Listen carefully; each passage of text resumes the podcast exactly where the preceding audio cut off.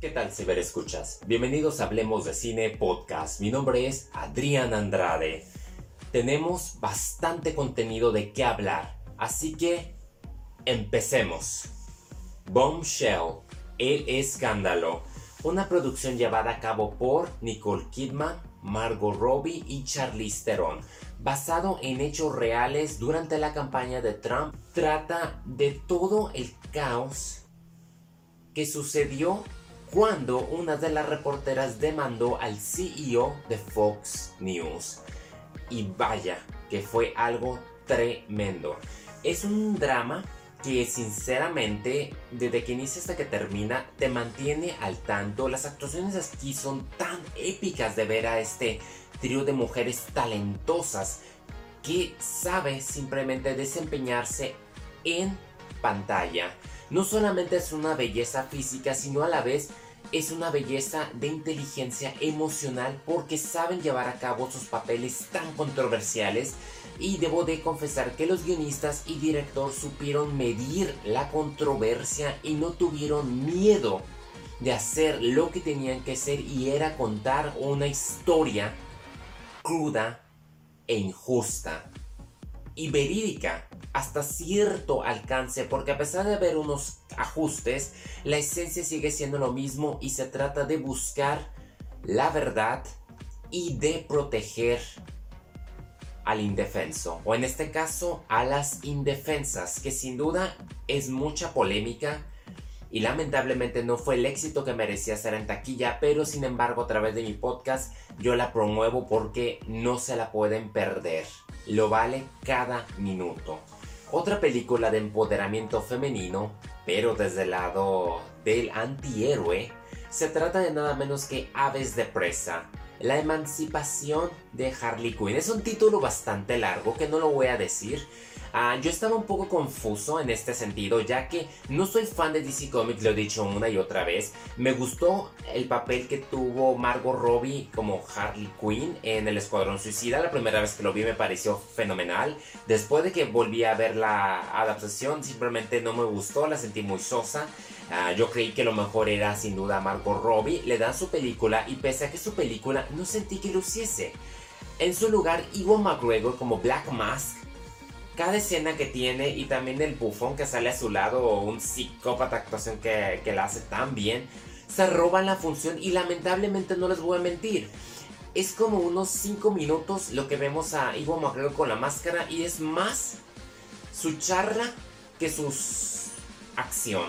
Es un héroe que sin duda le faltó credibilidad en la pantalla y eso que tienen a criticar a Marvel bastante Aves de Presa me da bastante risa. Es una película que pudo haber aburrido y salir mal, pero si no fuese por su elenco de actrices, solamente por mencionar a dos, porque Margot Robbie sabe lo que está haciendo, simplemente se aloca, le hace falta alguien como Will Smith para equilibrar su locura.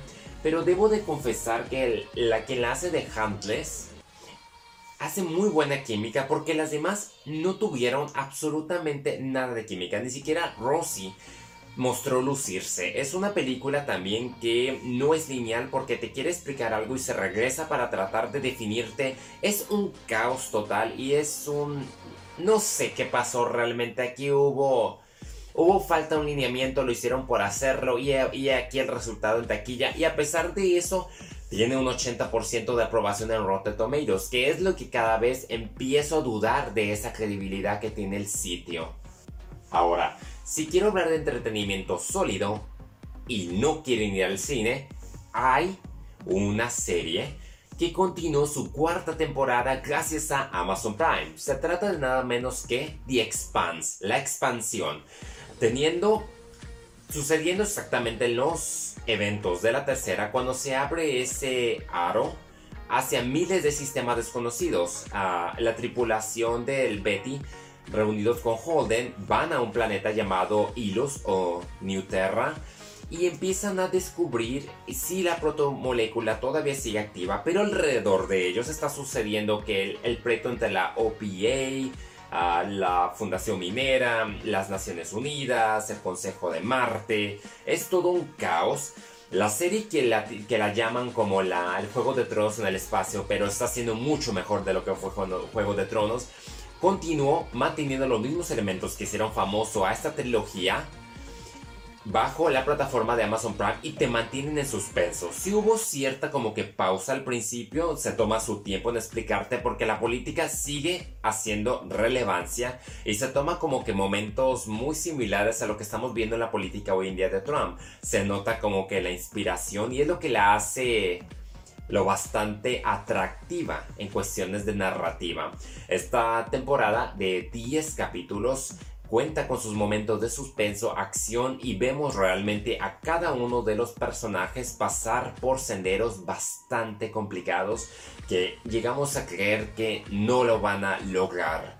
Y todo sucede tan rápido que, que al final dices, cuando llega la quinta, He visto que cada temporada se apoya en una novela y por lo que creo que muy en el futuro voy a tener que estar leyendo cada novela, pero no quiero hacerlo en el momento porque disfruto tanto de ver esta serie que a mi ver ha sido mucho mejor de lo que fue el Lost in Space y Carbón Alterado. La verdad esta serie me fascina todo, o sea, lo de la cuarta temporada, lo que vi, ver a, ver a todos los personajes jugar un papel importante, cómo están conectados, cómo este autor logró crear un universo tan moderno, tan político, lleno de acción, ciencia ficción es mi respeto si Amazon Prime ha sabido llevarlo a cabo y sin duda es emocionante saber el futuro que todavía le queda y lo bien que sabe manejar al elenco y sus historias. Altamente recomendable para quienes no han visto ninguna temporada. Tómense la oportunidad si tienen Amazon Prime, véanlas porque sin duda es una joya.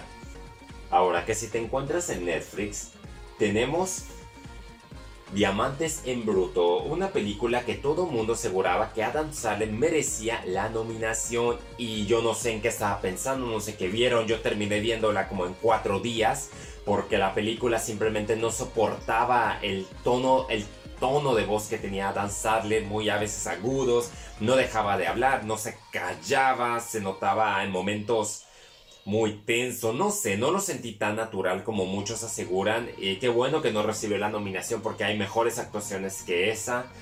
Ah, para mí, honestamente, Spanglish ha sido la mejor actuación que nos ha dado, Adam, que nos ha dado Sandler. Y esta ocasión esta película es caótica de principio a fin, eh, parece improvisada, ah, acelerada, no sabe llevar a cabo no sabe desenvolverte a los personajes y al final es simplemente una pérdida de dos horas ya que si quieres soñar un poco y no tuviste la oportunidad de ver la película, se encuentra disponible La La Land, aquella donde vimos la tercera contribución entre Emma Stone, Ryan Gosling, bajo la dirección ganadora del Oscar de Damien Chazelle. Y sigo insistiendo, tras verla yo no puedo creer cómo la academia no le quiso dar el Oscar a mejor película y se le dio a una que realmente no sirvió y fue por fines políticos, pero esta sin duda drama musical es lo bastante ingeniosa, colorida y original. Ya que si quieren una emotiva, tenemos Horizonte Profundo, a dramatización de la tragedia de la plataforma petrolera ocurrida en 2010 que registra las horas previas a lo que acabó siendo un desastre colosal provocado por el hombre. Esta película duró un par de semanas en cartelera, yo la vi, es, termina siendo un baño de lágrimas. Igual, para quienes no la vieron, esta es su oportunidad de verla.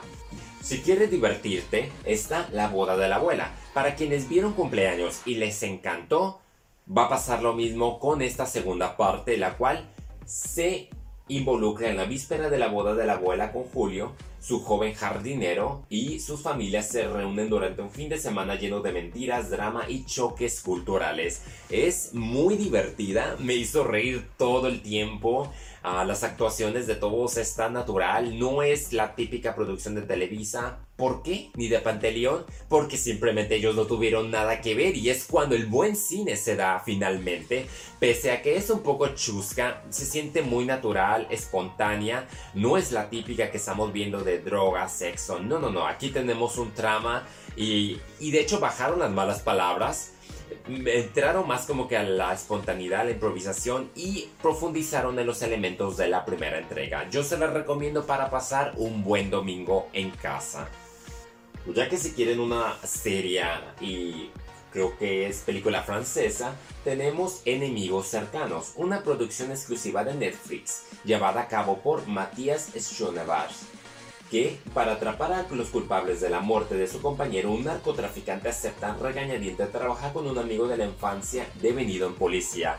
Esta película es bastante entretenida, tiene su momento de acción, pero yo esperaba más balazos. Eh, la película es un poco ah, pausada, se toma su tiempo y el desenlace quizás no sea del agrado de muchos, pero aún así si no tienes absolutamente nada que hacer, la puedes ver. Eso es todo de mi parte, gracias por haberme acompañado en Hablemos de Cine Podcast.